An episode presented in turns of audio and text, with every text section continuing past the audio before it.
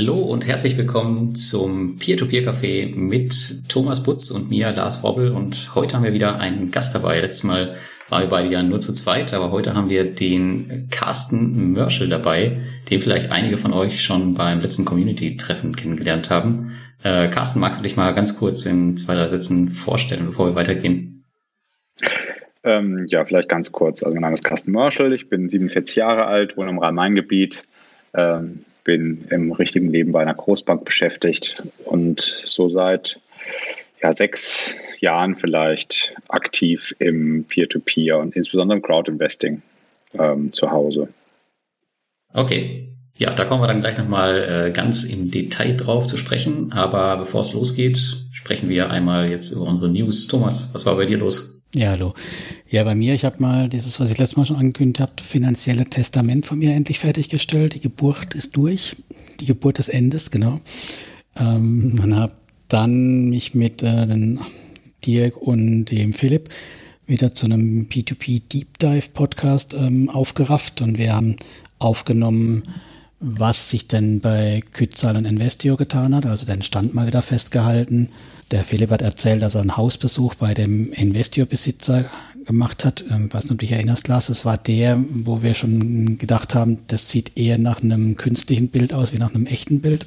Der mit den Fake-Fotos, ja. Ja, genau. Mich. ja, genau. Und an, an dem, äh, natürlich hat sich an dem Wohnort in der Pfalz hat sich niemand an den Menschen erinnert oder hat ihn je gesehen. Also es war alles nur großer Fake. Ähm, es gab eine Vorladung bei der Polizei, während Philipp, wo er als Zeuge aussagen durfte und ja, ein Teil der Verfahren wurde aber auch schon eingestellt. Also Nordrhein-Westfalen, glaube ich, ermittelt nicht mehr. Baden-Württemberg ermittelt noch, wartet aber auf die Pfalz. Also es ist in Deutschland alles sehr schleppend. Ich vermute, da wird gar nichts passieren. Hm. Im Baltikum geht's weiter. Da ähm, hat ein Insolvenzverwalter, gibt's da jetzt bei Kützal, der geht's dann tatsächlich darum zu gucken, ob noch was da ist und das dann auch zu verteilen. Es gibt ja da auch ein großes Sammelklager gegen die ganze Geschichte. Also ich bin gespannt, ob da jemand Geld sieht. Auf jeden Fall läuft da was. Bei Investio soll es auch jetzt weitergehen. Da ist noch kein Insolvenzverwalter, letzter Stand von mir eingesetzt. Aber genau, da ist eher weniger zu berichten gewesen. Dafür haben wir ja dann gleich Plattform Nummer drei und vier gehabt, die es äh, bröselt hat nach dem ersten Deep Dive. Ähm, ja, Monetera, das hat uns jetzt nicht so überrascht. Also da haben wir ja vorher schon gedacht, mh, gleiches Strickmuster wie Investio Businessprojekte, manche Projekte klingen schon von vornherein komisch. Beim tieferen Reinschauen waren die auch seltsam. Also offiziell sind sie natürlich nicht insolvent, sondern haben nur den Betrieb jetzt mal pausiert und wissen noch nicht, wie es weitergeht. Aber man kann faktisch sagen, das war's auch mit denen. Da hört man nichts mehr. Ja, und dann natürlich der große Knall, also zumindest mal für mich, doch ein Stück weit überraschend. Da kommst du ja noch später ein bisschen dazu, Lars. Gruppieren. Das äh, hat uns ja dann doch ja, nicht ganz kalt, aber doch schon eher kühl erwischt, das ganze Thema und auch äh, teuer erwischt ein bisschen. Genau. Ja, und äh, wir beide haben ja noch ein Interview gemacht mit äh, dem Namen, den musst du sagen. Dann habe ich ja schon Rüffel gekriegt, ne? Oh ja, ähm, ich, ich habe den Namen vorher noch zweimal einstudiert, bevor ich das Intro gemacht habe, aber ich habe es schon wieder äh, vergessen. ich sag ihn nicht. äh, dann lese ich ihn ab. Mikel Rosme. Ob das stimmt, weiß ich nicht, aber der Mann ist der Head of Business Development dort und hat uns ein bisschen erzählt, wie sich Estate Guru weiterentwickelt, was sie getan haben und tun werden oder vorhaben, was so das ganze Thema Corona, marktgedrohene Rezession und wie können sich die Projekte weiterentwickeln angeht und hat bei mir einen ganz guten Eindruck hinterlassen. Wir haben ja vorher schon das Thema gehabt, dass wir da denken, dass man mit Immobilien gut aufgestellt ist und das war ja auch einer der Gründe, warum ich den Carsten gebeten habe, heute zu kommen. Weil ich wusste, wenn sich jemand damit auskennt und uns beiden vielleicht den Wind aus den Segeln nimmt, von wegen Immobilien sind eine sichere Sache, dann ist es der Carsten. Hm. Naja, dass sie sicher sind, das habe ich nie gesagt. Ich habe nur gesagt, dass sie sicherer sind. ja, ja, klar. Aber wir sind ja beide der Hoffnung gegangen, dass eine Immobiliengeschichte wird dann mit dem blauen Auge wenigstens davon kommen. Ne? Ja, das werden wir sehen. Genau. Ja, das waren so die großen Dinger. Und dann ist mir ganz frisch noch reingeschneit. Ich weiß nicht, ob du das mitbekommen hast. Bei Crowdestor kann man jetzt in die Plattform einsteigen, direkt einsteigen. Bis vor ein paar Stunden klang es noch wie mit 50 Euro ist man schon dabei. Jetzt ist der Mindesteinstieg 1K, also 1000 Euro. Bist du dabei? Ja, ich wollte tatsächlich auch rein. Ich habe das dann aber jetzt auch äh, erst gesehen mit den 1K und so viel hatte ich tatsächlich jetzt nicht auf dem Konto liegen. Ähm, ich habe heute ganz frisch mir MCOs Coins äh, in mein Portfolio gelegt und von daher, ja, bis mein Geld da ist, ist das Projekt wohl wahrscheinlich finanziert. Ja, es gibt ja noch mehr. Ne? Du musst ja insgesamt 5000 Euro einzahlen, wenn du Aktien haben willst. Oder halt mit 1000 Euro kannst du an diesem 26 Prozent Kredit dann mehr oder weniger ja, okay. partizipieren. Also mir ist das nicht zu viel. Also ich bin da garantiert nicht dabei. Das ist mir, das ist mir dann zu high risk. Ja, das Ding ist ja auch, also bei Crowdestor, die sind ja gerade jetzt auch in einer echt prekären Lage mit diesem, mit dieser Zinspause, aber die, na, sagen, die hauen schon ganz schön auf die Kacke, wenn es um die Weiterentwicklung geht. Ja, die machen halt Dinge anders, würde ich mal sagen. Ich wünsche Ihnen ja, dass es funktioniert. Ich habe ja schließlich auch noch ein paar also 2K bei denen liegen. Also von daher hätte ich da auch tatsächlich nochmal was in die Weiterentwicklung der Plattform investiert, aber halt nicht nochmal so eine signifikante Summe. Das ist mir dann doch zu, zu viel. Hm. Ja, naja, wo andere sich auf jeden Fall verziehen, bauen die äh, weiter an ihrer Plattform. Ich habe heute gesehen, die haben eine Stellenanzeige geschaltet für einen Investor Support Specialist. Und die haben auch, glaube ich, einen anderen eingestellt oder eine andere vielmehr. Hm. Ja, aber mal gucken, wie es da so abgeht. Ja, ansonsten bei mir ist es gerade aktuell so, dass ich ja, mehr oder weniger die Scherben wegräume von Groupier und ich habe mich auch gerade in der ersten Woche, wo das so heiß herging, war ich gefühlt Tag und Nacht in den Telegram-Gruppen und habe das so verfolgt und habe ja auch äh, hier und da äh, mitdiskutiert. Ähm, das hat mich tatsächlich auch ziemlich überrascht. Also ich ähm, würde es nicht sagen getroffen. Ähm, das Geld ist jetzt eigentlich äh, nicht so das Thema dabei, aber mich hat es halt äh, getroffen, wie, äh, wie schnell das doch jetzt ging und wie wenig man der Plattform dann doch am Ende vertrauen konnte. Ich meine, ich habe die letztes Jahr im Anfang, Anfang des Jahres besucht und das, das Team, was ich damals gesehen habe, das hat ja gefühlt, gefühlt alle haben ja in der zweiten Jahreshälfte das Unternehmen verlassen und irgendwas muss da echt total schief gelaufen sein. Aber ja, da sind wohl sehr, sehr viele drauf reingefallen. Das ähm, hätte ich so nicht gedacht, aber du bist auch betroffen, ne? Mit ein paar Euro. Ja, also bei mir ist es schon ein paar Euro mehr wie jetzt bei den kleinen anderen. Das sind mhm. schon doch vierstellig. Das ja, ja, das ist bei mir auch. Aber mir ist es halt, naja, das andere wiegt, wiegt eigentlich viel schwerer. Äh, Carsten, warst du auch bei Groupier? Weil das sind ja auch Immobilienprojekte, in Anführungszeichen. Nee, glücklicher, glücklicherweise war ich nicht betroffen. Also ich habe mich ein bisschen von dem Plattform-Zoo ferngehalten. Ähm, und das war mir dann einfach auch zu viel, neben den drei, vier Plattformen, die ich in der Gegend habe, noch ein, zwei, drei, vier mehr zu machen. Und deshalb bin ich da glücklicherweise gar nicht reingefahren. Hm. Ja, da hast du, würde ich mal sagen, tatsächlich äh, sehr viel Glück gehabt. Und was mich auch gewundert hat, also die haben ja echt auch richtig Feuer gemacht in Richtung Transparenz und wir machen alles besser. Und das, das kam dann irgendwie von heute auf morgen, als die ersten Verdachtsfälle rauskamen. Und dann haben sie natürlich auch jetzt Corona schön wie monetäre auch als Vorwand äh, rausgeschickt. Und dann waren ja auch noch einige Investoren so äh, doof, kann man sagen, und haben angefangen, die Mitarbeiter irgendwie ja, mit Todesdrogen zu belästigen. Und das haben sie natürlich auch nochmal als Vorwand genommen, um den Spieß jetzt umzudrehen, laut den letzten Statements. Ich bin mal gespannt, was da kommt. Aber so gefühlt arbeitet da jetzt niemand mehr. Ich glaube, es sind jetzt nur noch die, ähm, die CEO, die Allah, wenn sie der CEO ist, und ihr Bruder. der, der wird wohl ihr Bruder sein, ja. Und der Rest hat das Unternehmen verlassen. Ja, ähm, das ist, das ist schon spannend. Ich weiß nicht, ob du das mitgekriegt hast. Der Viktor, der hängt da wohl immer noch mit drin. Zumindest mal ist der ja auch in der Verwandtschaft. Das war mir gar nicht so bewusst. Also Viktor ist irgendwie auch Schwager oder irgend sowas. Also der hängt da in der, das ist quasi Kürzer Familie. Ja, also das kam ja letztes Jahr schon in dem Interview mit raus. Da hat sie hm. ja schon gesagt, dass okay. der zwar nicht mehr operativ tätig ist, aber dass er theoretisch zu jeder Zeit wieder einsteigen könnte. Was das dann äh, hieß, das konnte man ja niemals rausfinden. Aber gut, jetzt wissen wir es vielleicht. Aber der ist wahrscheinlich mit seinem Geld eh über alle Berge. Panama, Panama hat eine Firma. Ah ja, bestens, super. Ja. Naja, ich freue mich auf jeden Fall drauf, ähm, wie das so jetzt zu Ende gehen wird. Das wird wahrscheinlich ein paar Jahre dauern, ähm, weil das ist jetzt, ich würde mal sagen, jetzt nicht so ein klarer Scam, wie es jetzt Investio war, weil teilweise haben die ja scheinbar schon ordentlich Arbeit da geleistet in der, in der ersten Zeit und ja auch mit vielen realen ähm, Darlehensanbahnern zusammengearbeitet. Mhm. Aber wie gesagt, irgendwas äh, muss da wohl ja hinter den Türen der, der Chefs schiefgelaufen sein oder richtig gelaufen und alle haben es nicht mitbekommen, wie auch immer. Gucken wir. Ja, ansonsten gab es auf meinem Blog ähm, einen neuen Artikel zum Thema nachhaltig investieren, Peer-to-Peer-Kredite. Da waren unter anderem auch die Immobilienentwicklungskredite drin oder solche Projekte wie bei Reinvest äh, 24 und auch Geschäftskredite, natürlich nicht die, die Pelzfarm von Claudestor. Und eine neue Plattform habe ich ja auch ähm, mitgestartet, und zwar Kiva. Das ist eine Non-Profit-Plattform, kann man sagen. Und da kann man eigentlich auf der ganzen Welt an ja, selbstständige Unternehmer irgendwelche Kredite geben. Ich habe jetzt zum Beispiel irgendeine Schweinefarm in, auf den Philippinen finanziert, kriegt man natürlich keine Rendite für. Äh, darum geht's dabei auch nicht, sondern es geht einfach darum, äh, ja, so ein bisschen Sozialarbeit aus der Ferne zu leisten. Das ist eigentlich eine ganz coole Sache. Aber man ja immer sagt, nachhaltig investieren in P2P-Kredite geht nicht und das ist ja alles nur ähm, ein Ausnehmen von armen Menschen mit äh, Konsumentenkrediten, die über 100% verzinst sind, aber das ist halt nur immer an der Oberfläche. Aber das, das Thema ist ja mittlerweile so breit, man kann ja äh, sehr, sehr viel steuern, wenn man das halt möchte.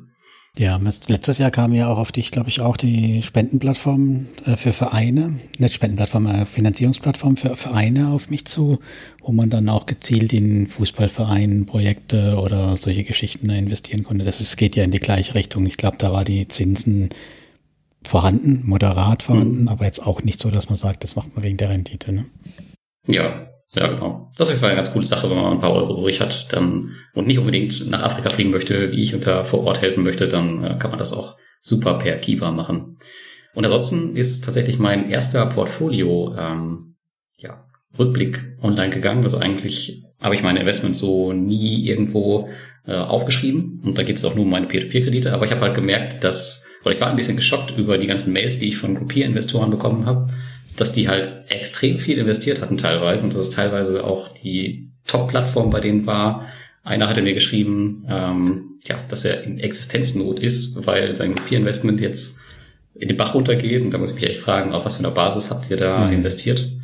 Und da geht es jetzt nicht darum, einfach zu zeigen, wie viel ich da verdiene oder so. Das heißt, ähm, die Zinsen oder so sind da auch total ab. Es ist einfach nur zu, um zu zeigen, ähm, den Investoren, dass die das als Leitlinie nehmen können, um sich an den Summen so ein bisschen zu orientieren. Und dass die jetzt zum Beispiel bei mir sehen, ich bin jetzt auch schon ein paar Jahre bei Groupier, aber dass die halt sehen, gut, ich bin da jetzt nicht fünfstellig investiert gewesen, ähm, dass die da vielleicht nicht nochmal in so eine Falle laufen. Ja, vielleicht hilft es da irgendwie. So, mal schauen. Ich meine, wir haben ja immer gesagt, ähm, so um die zehn Prozent rum, deswegen verstehe ich auch nicht, wieso doch immer noch so viele dann drauf kommen, zu sagen, das ist mein Hauptinvestment des P2P. Also es ja, aber das haben wir ja schon mehrfach diskutiert. Das ist ja so ein Dauerbrenner-Thema. Die hohe Risikobereitschaft von einigen, dann doch ihr ganzes Kapital in eine einzige, also auf ein einziges Ding zu setzen. So wie wenn ich alles in Bitcoin stecken würde oder alles in Gold oder eine einzelne Immobilie kaufen. Ja, ich glaube, viele haben sich einfach von Groupie auch verleiten lassen. Vielleicht auch von den netten Gesichtern, die da so gearbeitet haben. Das kann auch sein. Und man muss ja auch sagen, wäre jetzt Corona nicht gekommen oder hätte es niemand rausgefunden mit den, mit den Fake-Kreditgebern, dann hätte das, das Spiel ja auch noch jahrelang weitergehen können. Vielleicht wäre es dann erst aufgefallen, wenn sie 50 oder 60.000 Investoren gehabt hätten. Das mhm. ist alles möglich. Ja. Hätte es dann aber auch nicht besser gemacht. Im Gegenteil, dann wäre es ja noch größer gewesen, die Blase. Die dann wäre es noch größer gewesen. Ganz genau. Gut, aber ich glaube, da lohnt es jetzt nicht weiter darüber zu reden. Ich meine, das Thema äh, wird noch weitergehen und es wird uns wahrscheinlich auch noch ein paar Monate oder Wochen beschäftigen oder Jahre vielmehr, die, die investiert sind und sich die, die sich da richtig mit reinhängen. Gucken wir mal. Aber jetzt wollen wir erstmal ähm, zu Carsten kommen. Der ist ja im Immobilienbereich tätig und da würde ich mal ganz gerne erstmal wissen, auf welchen Plattformen bist du denn bei den Peer-to-Peer-Krediten unterwegs? Ähm, ja, also bei den klassischen im Baltikum bin ich tatsächlich nur auf den großen, bei Mintos, ähm, bei Bondora, Go and Grow. Also das sind eigentlich die beiden Hauptinvestments. Und so als dritte habe ich immer noch Swaper nebenbei laufen lassen, die ja äh, nie wirklich seriös genug waren, um da ein großes Investment reinzubringen, aber die gerade jetzt in der Krise, muss ich schon sagen, ziemlich gut agieren. Ähm, also ich würde fast sagen, vorbildlich aus meiner Sicht. Insoweit habe ich bei denen auch tatsächlich noch ein ganz kleines bisschen gelassen. Aber das sind so die, die, die richtigen Peer-to-Peer-Sachen. Und ähm, ja, wie ich schon vorher gesagt habe, ich habe eigentlich die größeren Investments und habe auch ein bisschen früher ernsthaft gestartet beim Thema Crowd-Investing. Ähm, und da bin ich neben Estate Guru, was ja so halb auch noch als Peer-to-Peer -Peer bei mir gilt, ähm, insbesondere bei den großen Deutschen investiert. Also Exporo, Bergfürst etc. Ne? Okay. Und Carsten, ne, du hast ja auch echte Immobilien, also nicht so nur Papierimmobilien, sondern so zum Anfassen. Ne? Genau, ich meine, so ist das, hat das eigentlich angefangen. Also ich habe mich eigentlich schon immer für Immobilien interessiert, bin vor vielleicht so ungefähr zehn Jahren ernsthaft in die Sache eingestiegen, also nicht nur eine Wohnung, sondern auch äh, Märkte systematisch angegangen und habe so ein kleines Portfolio mir, mir gekauft. Ähm, das ist dann äh, tatsächlich, äh, würde ich das auch weitermachen. Also ich bin eigentlich ganz gut in der Immobilien ja, so in der, der semi-professionellen Immobilienbranche vernetzt, auf einigen Immobilienstammtischen ähm, zu Hause. Ähm, suchen auch natürlich auch immer nach dem einen oder anderen, aber ehrlich gesagt sind wir in den letzten Jahren gefühlt immer die Preise ein bisschen weggelaufen.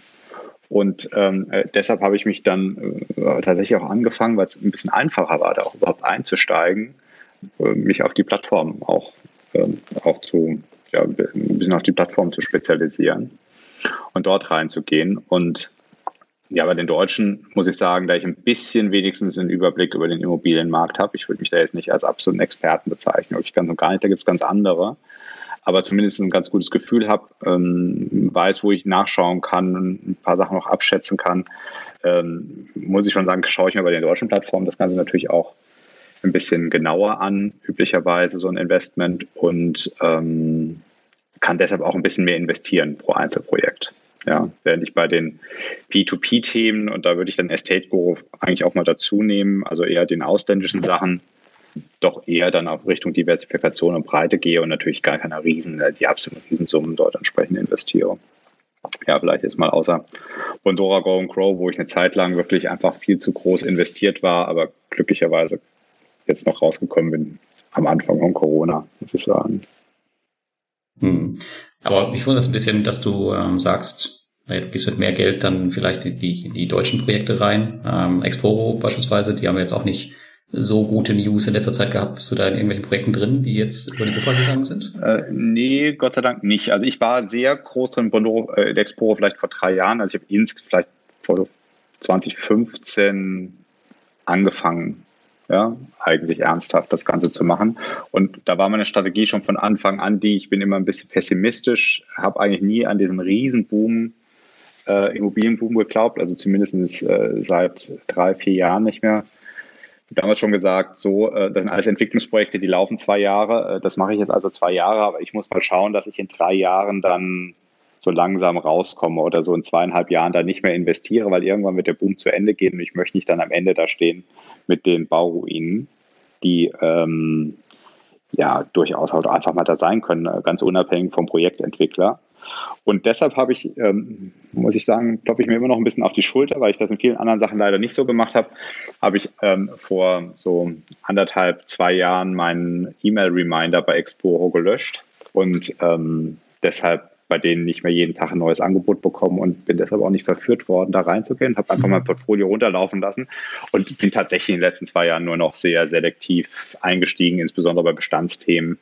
Das ist eigentlich ganz nett, äh, ganz spannend. Aus meiner Sicht sind die Renditen gering, also eigentlich zu gering, äh, weshalb es eigentlich nicht mehr so attraktiv ist. Vom Produkt her finde ich es eigentlich ganz interessant und spannend, aber von den Renditen her nicht. Da bin ich bei Expo nicht so drin. Das Bestandsprodukt meinst du jetzt oder das die Mietgeschichten? Genau, bei den Bestandsprodukten, mhm. die eigentlich. Also, Expo war eh nie derjenige, der wirklich hohe, die wirklich hohen Marktrenditen geliefert hat und die haben schon vor drei Jahren, sind die sehr stark eigentlich runtergegangen und waren immer so ein, zwei Prozentpunkte unter den anderen äh, Plattformen und deshalb habe ich tatsächlich auch auslaufen lassen, weil ich irgendwie fand, dass der Risiko, das Risikoverhältnis da jetzt nicht mehr perfekt war. Also insoweit habe ich bei Exporo Glück gehabt. Ja. Bestandssachen gibt es nur bei Exporo, oder? In Deutschland, oder kennst du das auch? Ja. Na, Bergfürst macht sowas ähnliches auch und zwar schon seit längerem. Die haben das nie so genannt, mhm. ähm, aber die haben manchmal sehr langlaufende ähm, Finanzierungsprojekte. Also teilweise, ähm, ich bin da in ein Portfolio investiert, habe ich jetzt gerade nochmal nachgeschaut, das war fünf Jahre. Äh, ich glaube, es gab sogar eine Tranche, die sieben Jahre läuft auf ähm, Einzelhandelsimmobilien. Ähm, die haben manchmal Refinanzierung von größeren Bestandsportfolien drin. Und äh, wenn ich es recht weiß, hat sogar, das war das aller, allererste Projekt bei Bergfürst, als die gegründet wurden, tatsächlich eine Bestandsimmobilie in Hamburg. Äh, die promoten das nicht so, dass äh, ja, das läuft einfach so durch. Das ist, glaube ich, einfach auch nicht so also genau. Auch natürlich ein bisschen anders strukturiert. Das ist so strukturiert wie die Die mhm. Standardthemen bei Bergfürst ist es nicht mit Anleihe und ähm, genauer Kalkulation der Gewinnbeteiligung und solche Sachen, wie es bei Explorer ist. Mhm. Und ich glaube, die anderen haben es tatsächlich nicht. Das ist richtig. Und du hast dir dann tatsächlich die Projekte genommen und hast die dann bis aufs Kleinste akribisch angeschaut? Ja, also ganz akribisch nicht, gebe ich zu, weil ich auch nicht so akribisch bin, also ganz persönlich, sondern mehr so ein Top-Down-Mensch. Ähm, aber zumindest habe ich mir bei den Entwicklungsthemen, wenn die irgend, irgendjemand irgendwo ähm, Apartments gebaut hat oder ein Aufteilerprojekt gemacht hat oder sowas in Berlin, habe ich mir schon mal habe ich mir schon angeschaut auf Immo Scout. Wie sind denn da eigentlich die Preise? Wo liegt das Ding? Ähm, in Städten, wo ich mich auskenne, eigentlich auch fast nur in Städten, in denen ich mich auskenne, investiert. Ähm, in Städten, denen ich Bekannte habe, mal gefragt, wie die Straße ist und ob die da mal vorbeigehen können, wenn ich es nicht selbst kannte. Ähm, also mehr auf diese Art und Weise. Ich habe jetzt keine Handels, äh, also keine Handelsblattartikel rausgesucht oder irgendwie, irgendwie große Recherche bei den Projektentwicklern betrieben. Da habe ich einmal gegoogelt und ja, da, äh, wenn da nichts Schlimmes rauskam, habe ich das entsprechend so akzeptiert und dann natürlich so ein kleines bisschen ein paar Limits gesetzt bezüglich Eigenkapital, was die eingesetzt haben. Das ist mir eigentlich auch immer sehr wichtig, dass die mit einem relativ großen äh, Eigenkapital reingehen, also auch was zu verlieren haben. Und wenn, mhm. wenn man sich das richtig anschaut, die Projekte, die jetzt mal mit Ausnahme des Betrugsprojekts bei Exporo, die anderen Projekte, die so auf den Plattformen ja, über die Wupper gegangen sind, aus meiner Sicht waren die auch alle irgendwie nicht so richtig koscher. Die hätten sicher auch gut gehen können.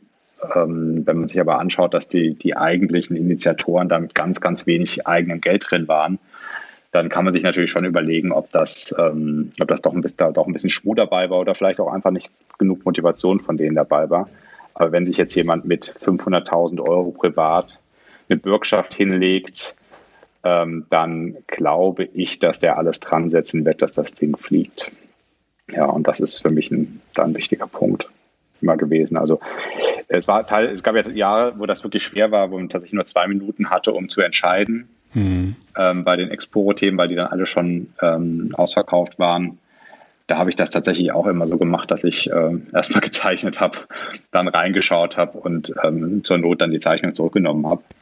Ähm, denn ich glaube, so ein naja, ein paar Stunden sollte man sich vielleicht schon damit beschäftigt haben, wenn man mehr als 500 Euro investiert. Das ist ja das, was eben bei Investi oder Kützal eben nicht passiert ist. Da gab es ja anscheinend keiner, der genau den Aufwand sich getrieben hat und trotzdem mehr wie 500 Euro investiert hat. Ne? Ja, ich glaube, es ist natürlich auch schwieriger, wenn, wenn das, wenn es im Ausland passiert. Ja, das gehe ich einfach mal davon aus, nicht, nicht weil ich glaube, dass äh, im Ausland alle unehrlich sind und in Deutschland alle ehrlich oder so. Äh, ganz und gar nicht. Aber ähm, letztendlich steckt man ja doch nicht so drin und kennt sich, äh, selbst wenn man interessiert ist, eigentlich nicht aus, muss man ganz ehrlich sagen. Ja? Wenn man da einmal in Urlaub war, kennt man sich nicht aus. Oder wenn man ein bisschen Zeitung liest. So sehe ich das ein bisschen auch bei den, bei den äh, Estate Guru-Projekten. Ich war schon öfter im Baltikum. Ich fühle mich da eigentlich wohl. Ich finde das schön dort interessiert mich.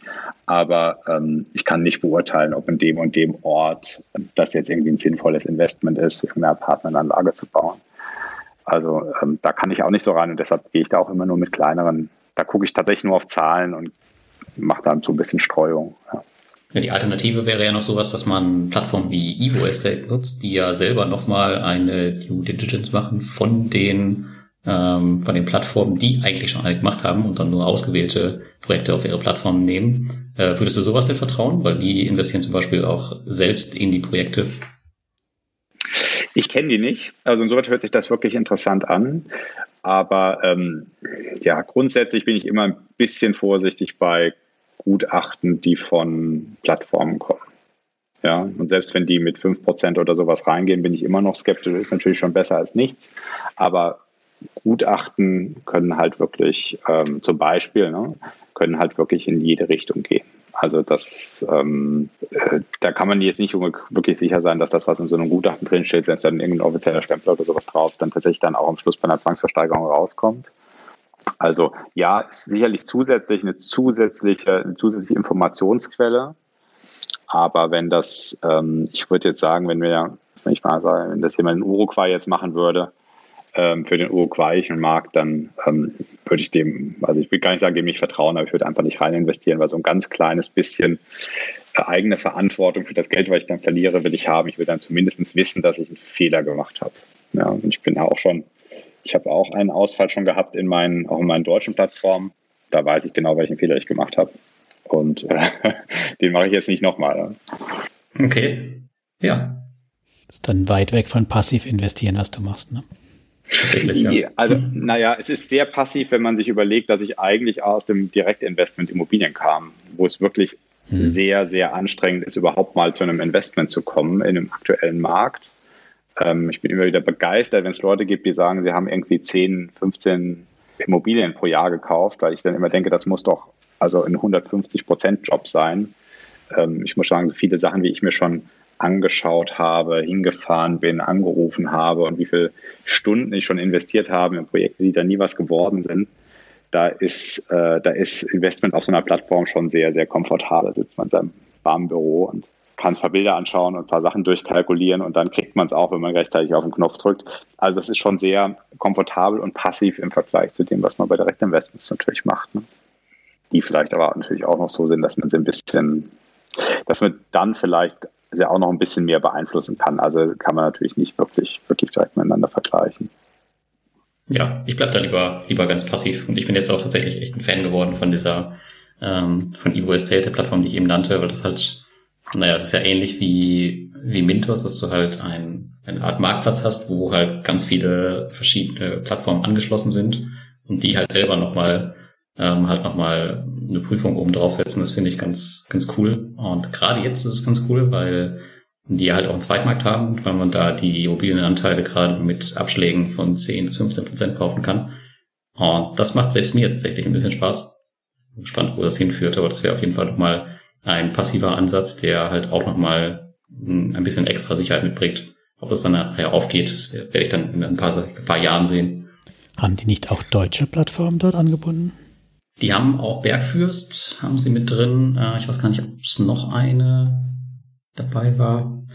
Äh, ja, auf jeden Fall haben sie deutsche Plattformen und ich habe tatsächlich ein Projekt jetzt schon im Portfolio, was ich dann mit, mit Rabatt gekauft habe.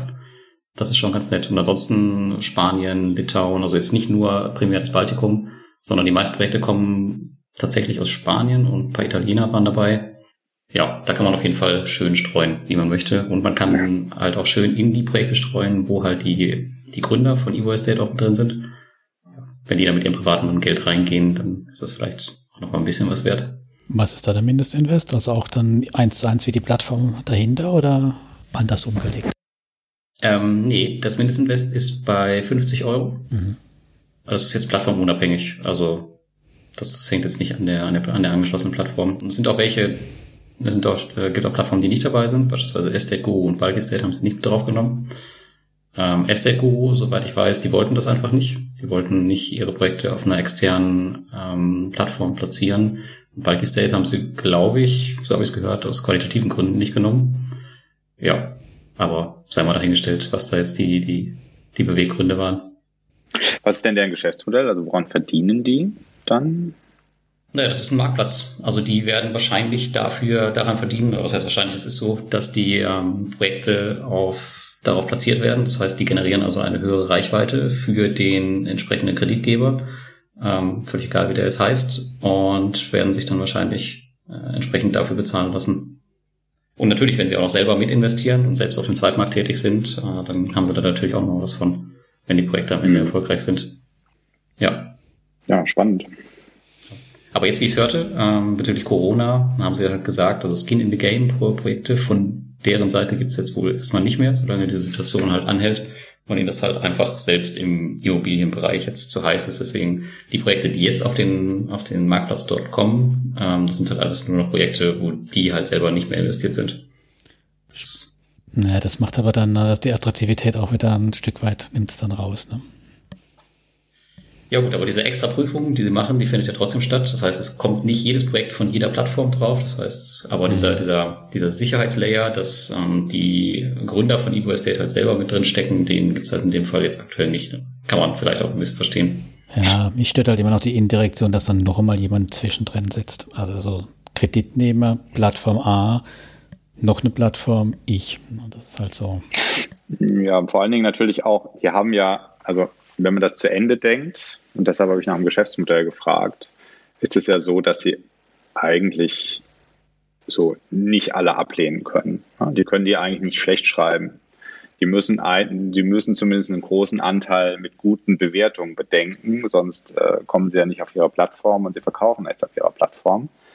Ähm, das ist also schon, da ist ein gewisser Interessenkonflikt da. Und ich glaube, der, du hast recht, der ist natürlich, wenn die mit ordentlich Skin in the Game selbst reingehen und das vielleicht nur so ein bisschen als Annex ihrer eigenen Investments machen, um da vielleicht nochmal ein bisschen Zusatzgewinn zu generieren, dann, dann ist das natürlich super. Ähm, aber wenn das ein eigenständiges Geschäftsmodell ist, dann fragt man sich halt schon, wo dann die Neutralität äh, ist und wo diese Neutralität einfach sichergestellt ist. Und ich meine, dass die jetzt sagen, sie stoppen ihren Skin in the Game, das ist ja schon eine sehr, sehr wertvolle Aussage. Ja, dann haben wohl offensichtlich ein paar Profis gesagt, besser jetzt nicht investieren. Und wenn sie ganz ehrlich werden, müssten sie dann jetzt ihre Plattform jetzt zumachen, erst mal für ein halbes Jahr. so wie Codestor, quasi. Ja, auf der anderen Seite ist es ja genau das, wofür zum Beispiel Mintos in der Kritik steht, dass ähm, ja oft gesagt wurde, dass die halt jeden auf die Plattform nehmen. Hauptsache, ähm, Hauptsache, die bringen Kredite mit. Und das finde ich eigentlich ganz cool an EO Estate, dass sie genau das halt nicht machen, sondern dass sie wirklich nur ausgewählte Projekte halt auf die Plattform bringen, was ja auch wiederum irgendwie für sie spricht. Und deswegen müssen die ja schon qualitativ bewerten können. Das ist Mist, das nehmen wir nicht. Und das auch die Plattform entsprechend kommunizieren. Und ähm, das andere wiederum äh, nehmen wir dann doch auf die Plattform. Mein Beweggrund, auf diese Plattform zu gehen, war allerdings ein anderer. Ich habe ja vor einem Jahr angefangen, bei Reinvest24 zu investieren. Die Plattform finde ich richtig, richtig cool. Das Problem ist nur, du kriegst halt einfach kein Volumen da drauf. Das heißt, wenn du dein, dein Portfolio da ein bisschen streuen willst, dann ist es einfach nicht möglich, weil wenn die, weiß ich nicht, alle fünf Monate mal ein Projekt online stellen, dann funktioniert das einfach nicht. Und Reinvestment24 ist zum Beispiel auch bei Evo Estate angeschlossen, halt zusammen mit noch, ich glaube, 15, 16 anderen. Das heißt, du kannst da halt nochmal so ein bisschen mehr Diversifikation aufbauen und halt in ähnliche Geschäftsmodelle wie das von Reinvest24 äh, investieren und halt dein Portfolio dann nochmal richtig schön breit streuen. Das war eigentlich mein, mein Ansatz, dort zu investieren. Mal schauen, ob das aufgeht. Ich weiß nicht, Carsten, du kennst das wahrscheinlich nicht, oder? Reinvest24. Doch, doch, ich, hab, ich war da auch schon. Oder ich bin, habe da, glaube ich, auch einen Account. Ähm, es hat nur, ich fand das nette Plattform, auch total interessant. Vom, also die sind ja auch so ein bisschen Bestandsprojekte und ähm, sehr detailliert ähm, bezüglich dem, was man da eigentlich hat. Und man ist an der Wertsteigerung äh, natürlich auch beteiligt, was ich auch total interessant finde. Also ich habe da extra einen Account eröffnet, auch da ein bisschen Geld draufgelegt. Und äh, tatsächlich sind die, nie die richtigen Projekte gekommen, die, ähm, die mich interessiert haben. Die waren schon, da war ich irgendwie paar Tage zu spät. Und das, was dann irgendwie danach kam, irgendwie Gewerbe, hat mich nicht besonders, war, fand ich nicht besonders attraktiv. Also da kam wenig und dann habe ich irgendwann auch mein Geld wieder abgezogen und ähm, das nicht mehr so genau verfolgt. Aber ich war da eigentlich ganz heiß drauf. Weil die ersten Projekte fand ich sehr, sehr gut. Und man muss halt immer auch bedenken, dass die keinen Zweitmarkt haben. Das heißt, wenn du da einmal investierst und die, die vermieten die Buden halt, verkaufen sie nie, dann ist das halt für dich ein Lifetime-Investment. Ja, und dann am Anfang die zwei Prozent, ne, noch Abschlag. Das heißt, es dauert auch eine ganze Weile, bis man da mal äh, über den Anfangsinvest positiv was sieht, ne. Ja, ich weiß gar nicht, wie das bei Evo Estate läuft, wenn man jetzt über die bei Reinvest, wenn die vor äh, investiert. Ich habe ich hab logischerweise jetzt kein Projekt von dort genommen. Ähm, aber mich würde interessieren, wie das dann mit dem mit der Gebühr läuft, ob die trotzdem mit eingezogen wird oder ob sie das irgendwie anders abgehandelt haben. Musst du wissen. mal ich weiß es nicht. Ein Versuch wert. ja, das frage ich mich gerade selber deswegen. Aber, aber nochmal aus der Sicht, aber nochmal aus der Sicht des, des eigentlich, äh, ihr seid ja alle so ein bisschen, äh, beide ein bisschen äh, Anti-Immobilien eingestellt, wie ich das so verstanden habe. Wenn man aus einer direkt Investment-Immobiliensicht kommt, ist sowas wie Reinvest24 natürlich immer noch super flexibel. Ne? Da ist das mhm. Thema, du musst da zehn Jahre drin bleiben oder so, äh, gar kein großes oder auch irgendwie so zwei Prozent äh, vorab Abschlag ähm, ist im Vergleich zu einem Direktinvest, wo man irgendwie 10, 12, 13 Prozent äh, Makler, Grunderwerbsteuer etc. zahlt. Ähm, eigentlich recht wenig und ja, eigentlich immer noch attraktiv, würde ich sagen. Ich würde ganz sagen, ich Anti-Immobilien eingestellt bin. Ich scheue einfach den, äh, den Aufwand und auch das Klumpenrisiko für mich. Ich habe ich hab ja sieben Expo-Bestandsprojekte, habe auch ein paar Reinvest-24-Projekte, habe ein ein ETF auf Immobilien, also so, so grundsätzlich schon, aber halt nicht dieses Thema, ich will eine Immobilie hier ums Eck haben, wo ich dann Mieter drin habe und muss mich dann kümmern, muss da ähm, den harten machen, wenn irgendwie keiner bezahlt. Also diese Themen, das, da bin ich eher skeptisch, dass das das Richtige ist für mich. Ja, so, genauso sehe ich das auch. Also ich ähm, mag das total gerne, das Thema, aber meine Maßgabe ist halt, es muss auf jeden Fall virtuell sein. Ich möchte überhaupt gar nichts damit zu tun haben. Und da eignen sich solche Plattformen natürlich super. Bist du noch da, Carsten? Ja. Ah. du bist eher die Peitsche, oder? ja. Ähm, ja, weiß ich, ja, weiß ich nicht. Also ich verstehe das durchaus. Ähm, natürlich habe ich das ein bisschen anders angefangen.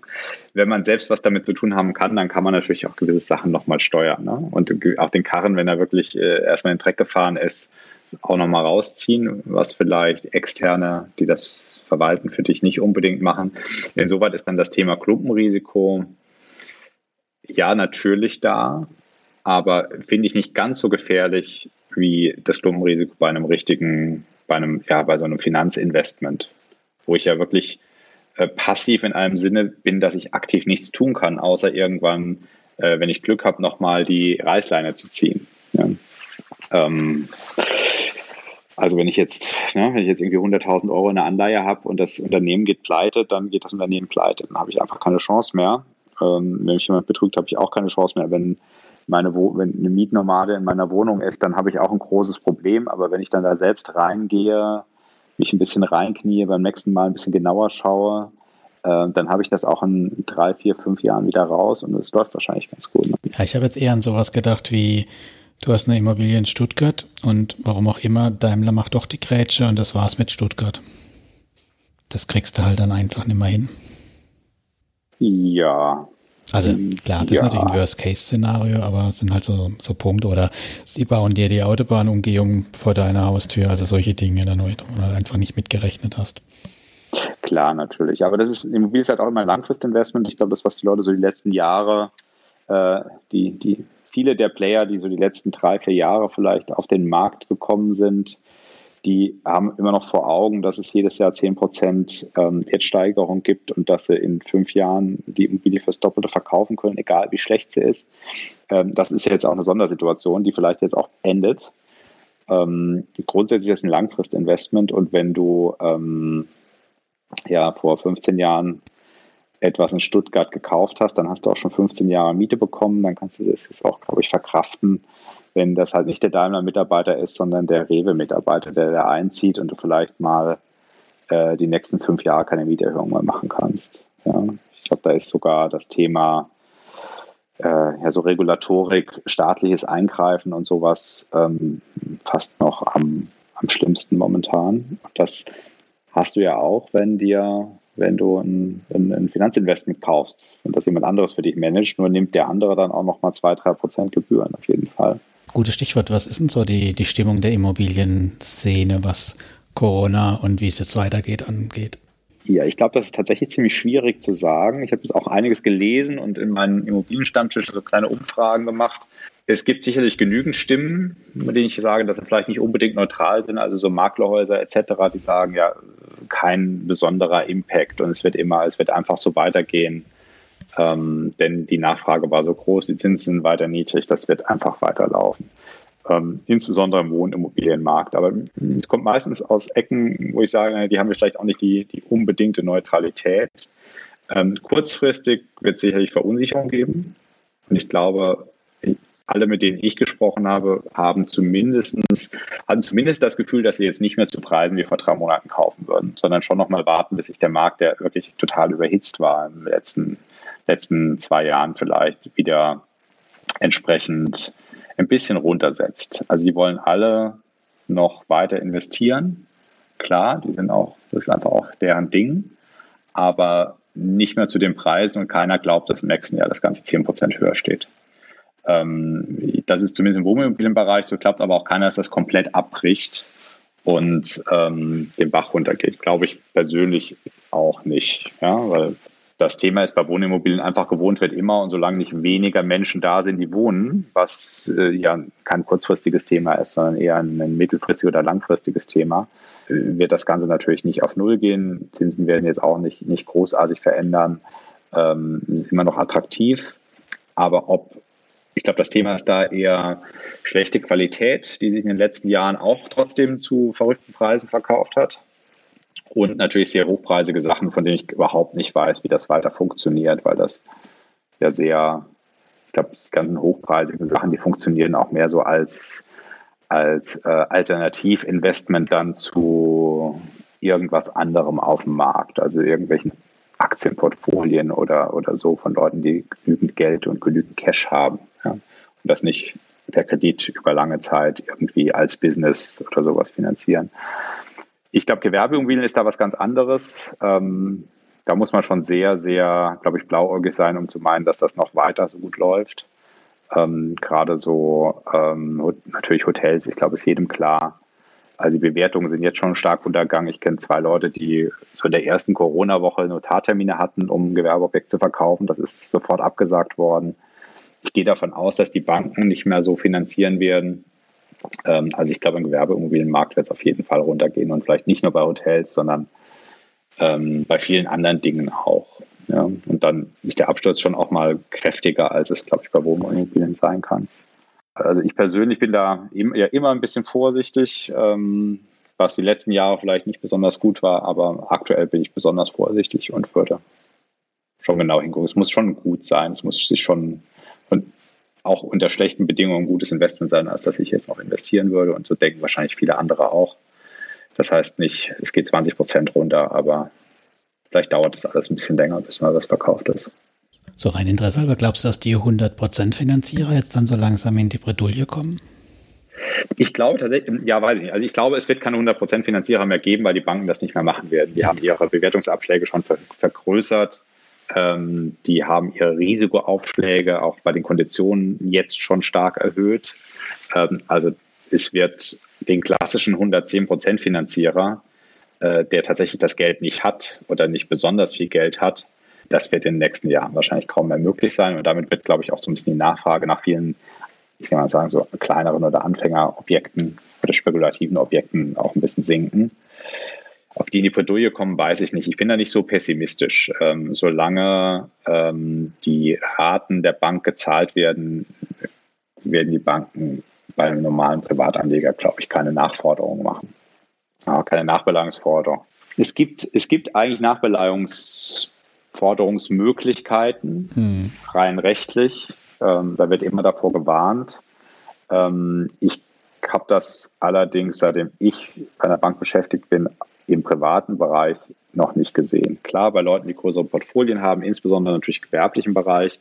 Momentan sind sowieso alle Banken sehr vorsichtig, auch wir sehr vorsichtig zum Thema Zusatzsicherheiten wegen Corona. Also eigentlich halten die Banken müssten momentan Zusatzsicherheiten fordern. Sie halten aber alle jetzt tatsächlich so ein bisschen aus, fast, ich würde mal fast sagen, was Anstand, ähm, still für eine gewisse Zeit.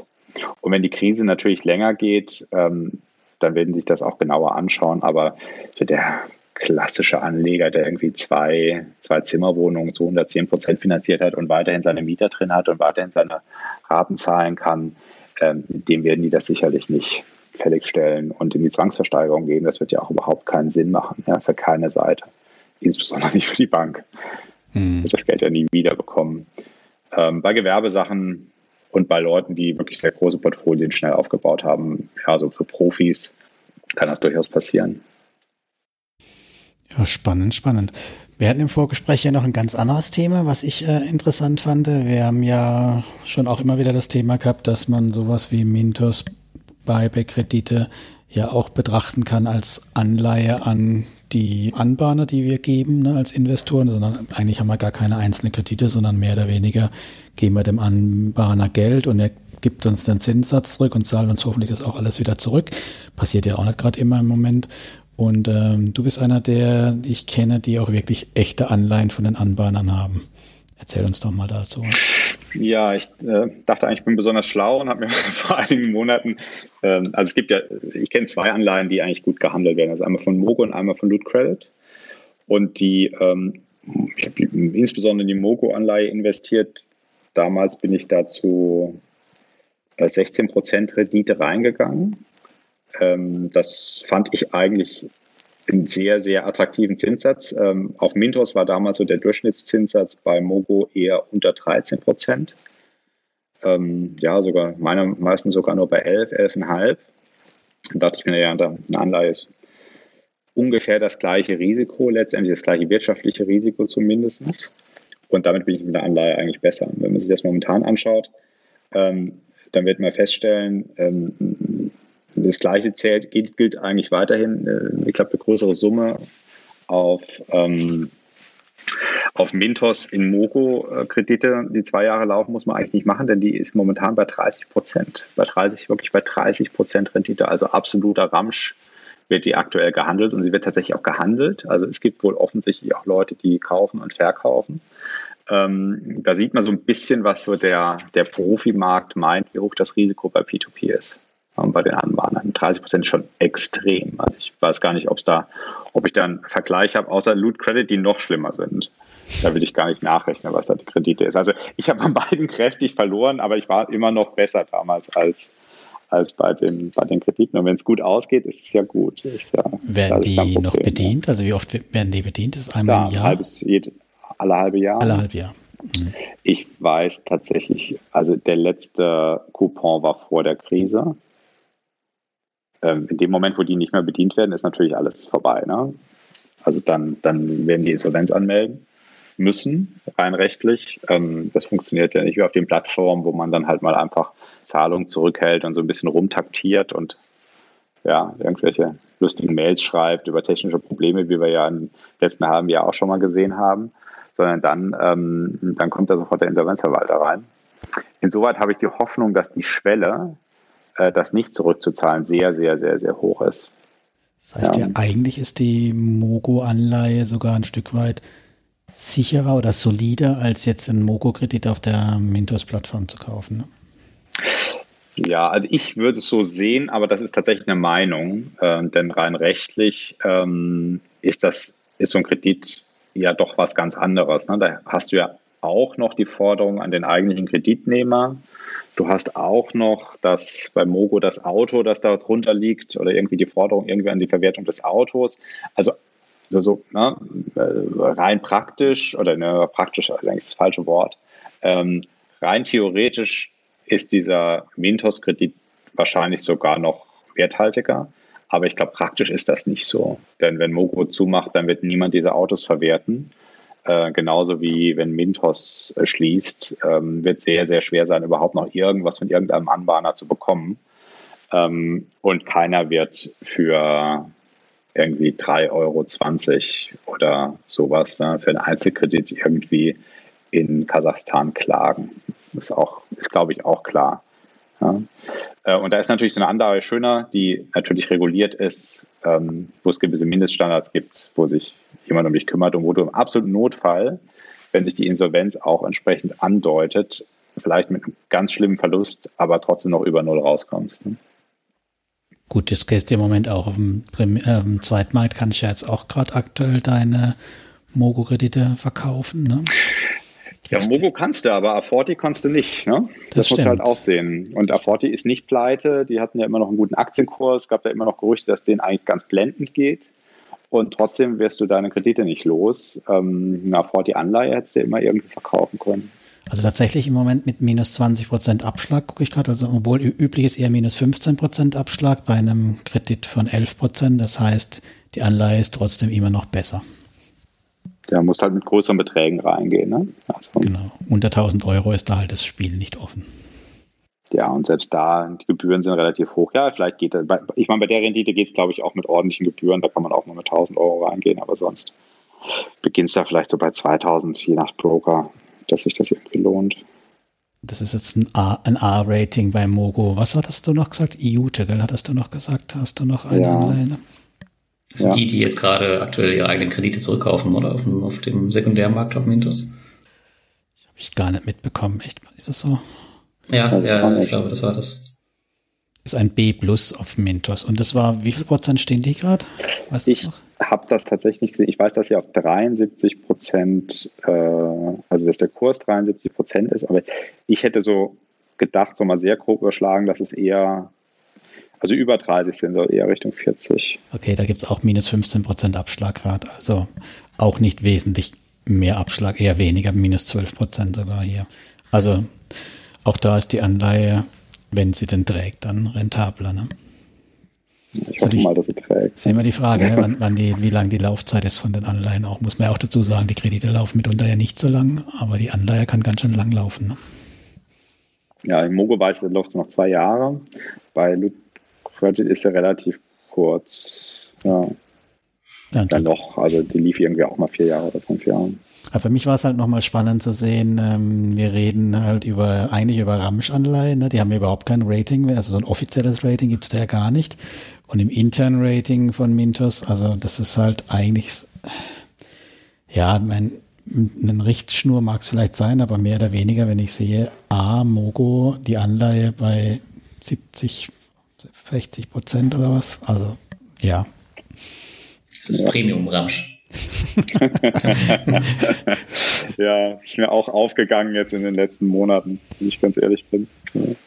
Ja. Ja. Ähm, jetzt nochmal zum Thema Corona. Wie strukturierst du denn gerade dein Portfolio oder, oder was machst du gerade mit deinem Geld? Machst du überhaupt irgendwas mit deinem Geld oder schaust du einfach nur zu? Wie ist da aktuell deine Strategie? Ja, ich versuche schon die Risk zu de-risken. Ähm, also wie gesagt, ich bin aus aus Bondora Go and Grow ganz rausgegangen, weil es natürlich auch was einfach war, ja, weil ich da auch tatsächlich Beträge habe, wo ich keinerlei Verlusttoleranz habe. Ähm, und habe eigentlich vorgehabt, auf allen anderen Plattformen maximal auf 50 Prozent meines Vorinvestments irgendwie zu gehen.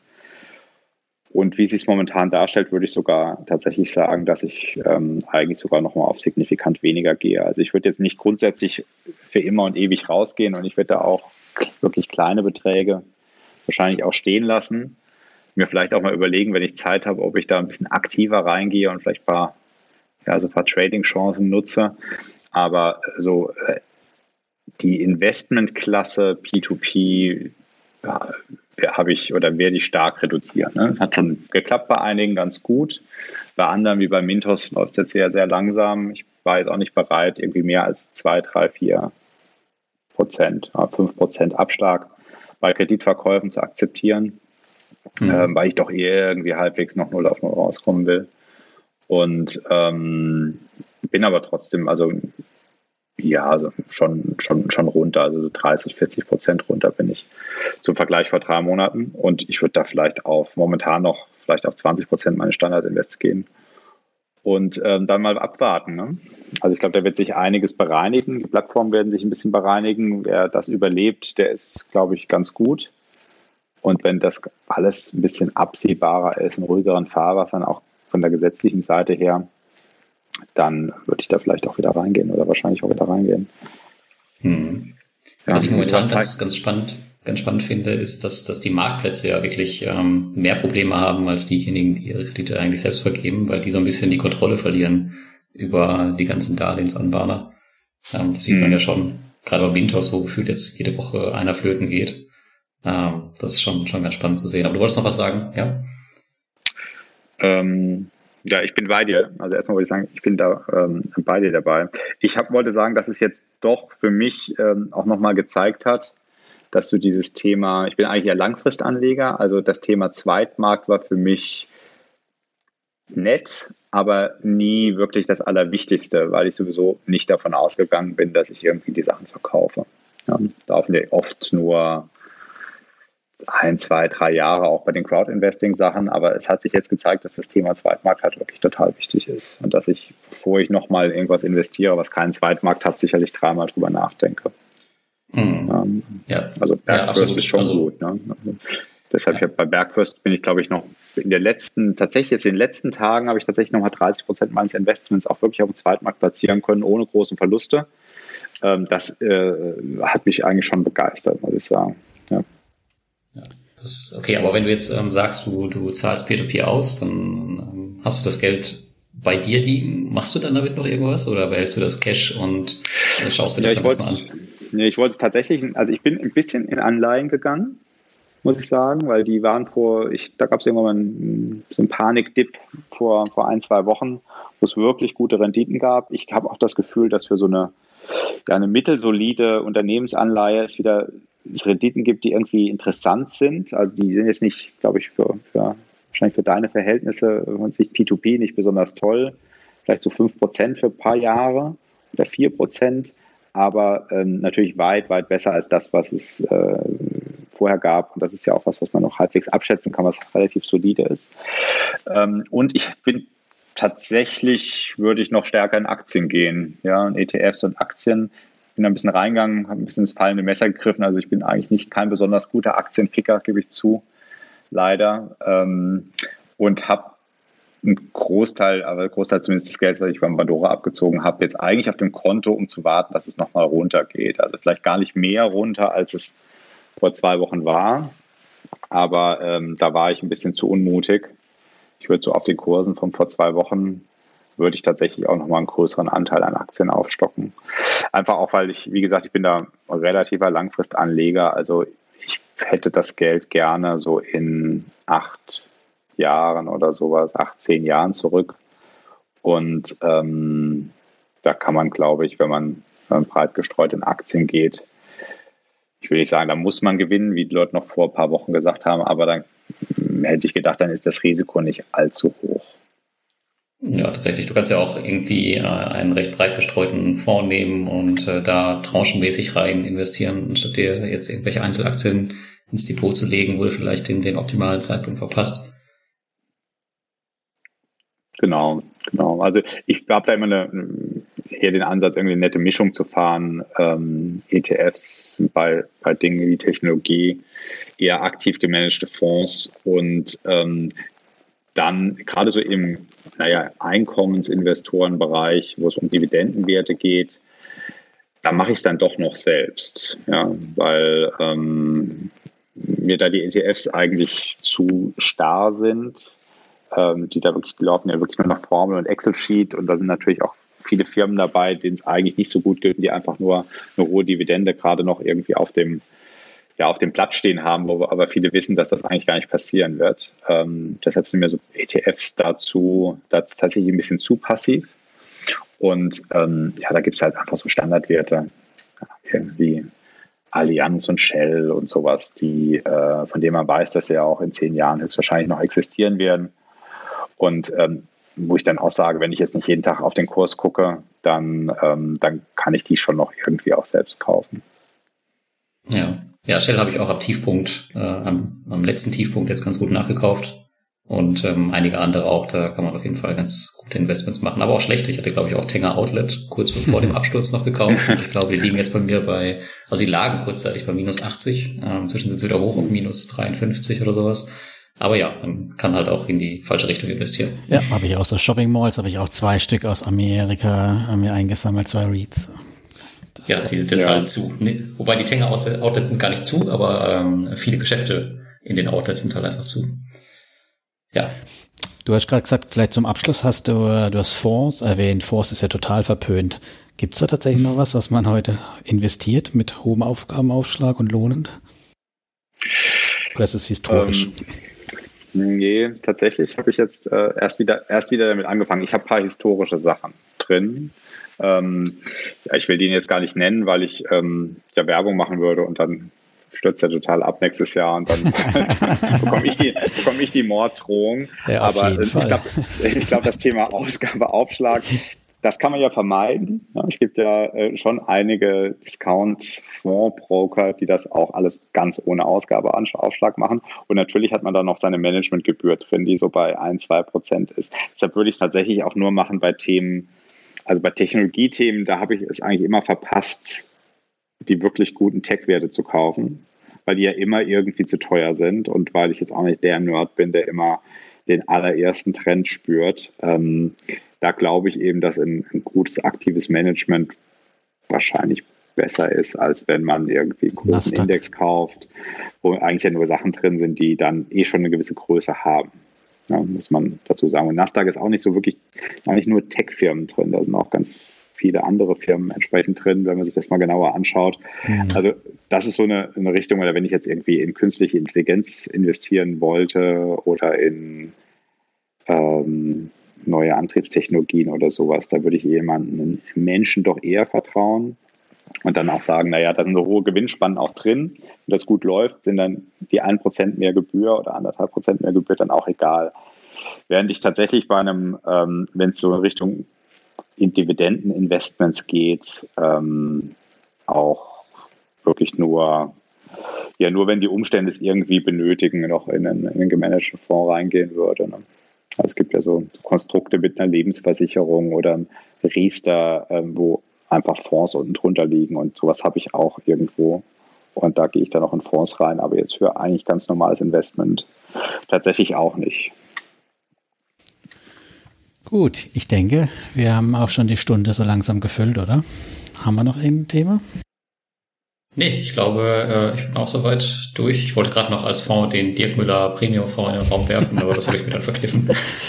Gibt es noch, noch einen von Friedmann und Weig oder sowas? Die haben doch auch so einen tollen, ne? Ah, die haben auch einen. Ah, das scheint jetzt Mode zu werden. Ich meine, das, so ein Buchelein macht nicht reich, ne? Nee, nee, stimmt, ja. Schon noch was da noch zulegen. Ja, dann äh, kann ich nur sagen, danke Carsten, wenn du nichts mehr hast, oder hast du noch irgendwas auf dem Herzen, was du schon immer mal an Lars vielleicht fragen wolltest? Oder an Thomas? ähm, sicher so viel, dass es äh, die nächste Runde füllen würde. Also insoweit will ich da gar nichts Besonderes rausnehmen. nee, ich kann, äh, maximal kann ich euch noch sagen, äh, vielen Dank äh, für auch für insbesondere natürlich immer für eure Arbeit, aber insbesondere auch für die Arbeit in den letzten Wochen. Denn ähm, in den letzten Wochen ist es ja im P2P-Markt eher naja, der ist ja eher vom Thema Investment, was man irgendwie langfristig mal anschauen kann und auch mal locker vier Wochen in Urlaub fahren kann, in was gegangen, wo man echt sehr, sehr schnell reagieren muss. Und da ähm, hattet ihr ja ganz gut die Nase am Markt. Und ähm, da bin ich ganz froh, dass es mir reicht, wenn ich auf euren Verteilern bin, euren Telegram-Verteilern bin, um zu sehen, was gerade passiert. Bei dem einen oder anderen Kleinen bin ich auch noch irgendwie rausgekommen. Ähm, das ähm, ist ganz gut. Ja, danke dafür. Ja, super, machen wir doch gerne. Wobei mir die Arbeit äh, ein bisschen zu viel ist in den letzten Wochen, muss ich sagen. Aber ich hätte jetzt nicht gedacht, dass das Bloggen dann am Ende doch mal so viel Arbeit sein kann. Ähm, wenn man da wirklich up to date sein muss, dann muss man ja echt tatsächlich, gerade in Telegram, Telegram muss man ja wirklich, wirklich, wirklich jede, jeden Tag reinschauen und dann hast du da tausend Nachrichten drin, die du durchwühlen musst, ähm, um die eine wichtige zu finden. Manchmal ist es dann doch, naja, ziemlich kleinteilig. Das ist ganz praktisch, dass du jetzt in Homeoffice bist für dich selbst, ne? Ja, das ist, das ist tatsächlich ganz praktisch. Wobei ich hoffe, dass es auch irgendwann endet, dass man wieder ordentlich reisen kann, dass die Flugzeuge wieder fliegen. Ähm, erste Lockerungen sind ja schon in Sicht. Mal gucken, wie es nach Ostern wird. Ja, die Schule ja. bleibt zu. Hier ist es bei uns. Es geht noch eine Woche länger. Ja, Schulen machen ja auch Sinn, aber ja, gucken mal, was sie alles lockern. Ich glaube, die wollen sich ja jetzt irgendwie äh, nächste Woche zusammensetzen nach Ostern. Mal schauen, was da Wochen kommt. Genau, deswegen haben wir wahrscheinlich auch keine Termine, Lars, oder? Ja, nee, erstmal nicht. Also die, die Konferenz, äh, beziehungsweise, ja doch, die Konferenz, die ist ja, B2B-Konferenz ist ja abgesagt, beziehungsweise nicht abgesagt, aber verschoben auf Q3. Ähm, aber wir hatten da, ich weiß gar nicht, ob wir das im letzten Café schon hatten, wir überlegen halt, sie komplett online zu machen und trotzdem an dem Termin. Aber das ist jetzt aktuell noch nicht raus, da müssen wir noch schauen. Weil wir wissen auch nicht, ob sie in Q3 halt stattfinden kann. Hinterher buchen wieder alle Leute Flüge und die werden dann wieder gecancelt und dann haben wir den gleichen Mist wieder von vorne. Und das Risiko ist uns eigentlich ein bisschen zu hoch. Und einer der Hauptsponsoren ist jetzt abgesprungen, ne? Mit Groupieren, ja. das denke ich. Nein, das war nicht unser Hauptsponsor.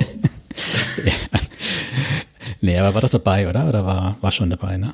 Ja, ja, tatsächlich. Groupier war der Goldsponsor. Es gibt noch den Platinum. Das sind die Hauptsponsoren. Das mhm. sind äh, Mintos und Bulky State gewesen. Ähm, ja, aber Groupier wird wohl nicht mehr dabei sein. Ich glaube, ja, die werden sich da nicht blicken lassen. Manchmal ist Vorkasse kein Fehler, ne? Nee, ähm, aber aktuell, das war in dem Stadium, wo noch niemand was bezahlt hatte, deswegen konnten wir das auch nochmal so einfach ummünzen. Aber ja, eigentlich schade, dass sie nicht bezahlt haben. Jetzt hätte ich mir das Geld wieder rausziehen können. ja, dann sage ich auf jeden Fall danke, Carsten, für deine Zeit. Ich fand es spannend, ich fand es interessant. Ja, ja, danke. Auch von meiner Seite super, super vielen Dank, dass du dabei warst und danke für die Einblicke in den Immobilienmarkt vor allem. Ja, gerne. Danke, dass ihr mich eingeladen habt. Dann, wie immer, wenn jemand gerne mit dabei sein möchte, meldet sich einfach bei Lars oder bei mir. Und ja. ansonsten sage ich bis zum nächsten Mal. Danke fürs Zuhören. Ciao. Frohes Ostern. Tschüss. Ciao.